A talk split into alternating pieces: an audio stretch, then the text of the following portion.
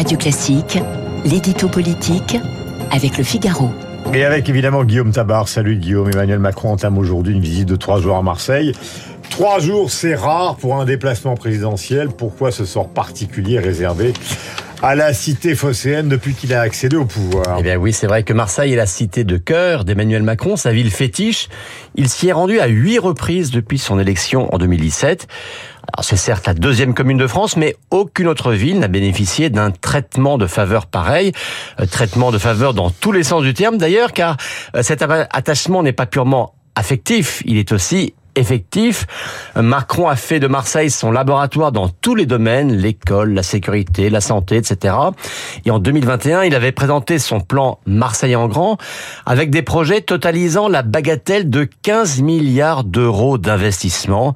Alors jusqu'à mercredi, c'est aussi un bilan d'étape de ce plan qu'il va faire et devinez quoi, ce bilan dressé par le chef d'État lui-même sera positif, forcément positif. Alors, sont des raisons personnelles ou politiques qui expliquent ce tropisme macronien? Ben, Ce sont d'abord des raisons personnelles. Pour le dire clairement, Marseille est tout ce que Macron n'est pas, ou pour le dire autrement, l'image accolée au chef de l'État est aux antipodes de celle de la cité phocéenne. Euh, lui, l'homme blanc par excellence, s'identifie à la ville la plus cosmopolite qui soit.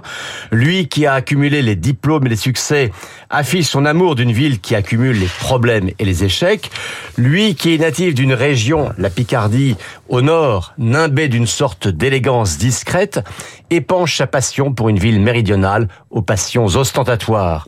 Et surtout, hein, lui qui se voit reprocher souvent de ne pas connaître ou ne pas aimer les vrais gens, comme on dit, met en scène une histoire d'amour avec une ville populaire, directe, où le tutoiement abolit les distances.